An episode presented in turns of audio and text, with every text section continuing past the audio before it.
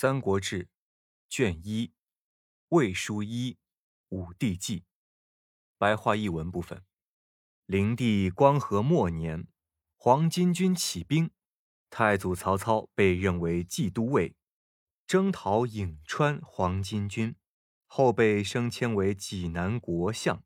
济南国有十多个县，各县的长官大多都讨好依附权贵，贪赃受贿。名声不好，于是太祖上奏朝廷，罢免了八个县的长官，又在国内禁止不合规定的祭祀活动，使得违法乱纪的人纷纷逃窜，国内的秩序得到安定。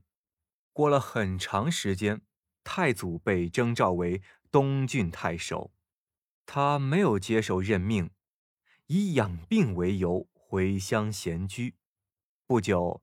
冀州刺史王芬、南阳人许攸、沛国人周京等人联络各方豪杰，计划废掉灵帝，另立合肥侯为皇帝，并把这个计划告诉太祖曹操。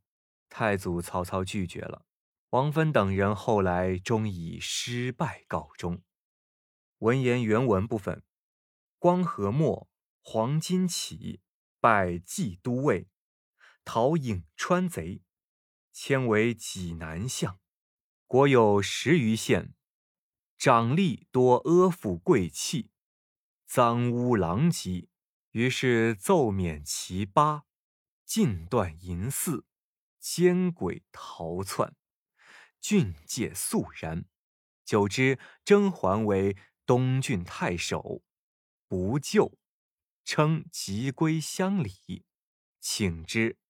冀州刺史王芬、南阳许攸、沛国周京等联结豪杰，谋废灵帝，立合肥侯，以告太祖。太祖拒之，分等遂败。注释部分：一、光和，汉灵帝刘宏的年号，公元一七八至一八四年。二、黄巾，东汉末。张角兄弟领导的农民起义军，因以黄金裹头，故称。三，冀都尉，骑兵总监，统帅皇帝卫队中的羽林骑兵。四，颍川，治所在阳翟县，今河南省禹县。五，相，王国的行政长官，由朝廷委派。直同郡太守。六长吏，此处指各县令长。七阿父，附和迎合。八贵戚，帝王的内外亲族。九赃污，贪污受贿。十狼藉，散乱不整齐。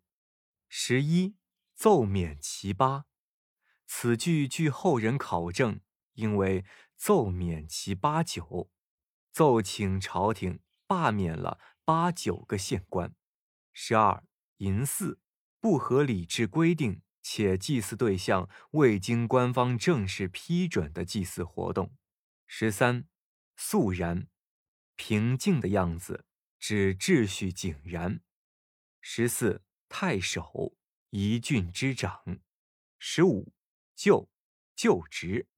十六，请之不久。十七，刺史。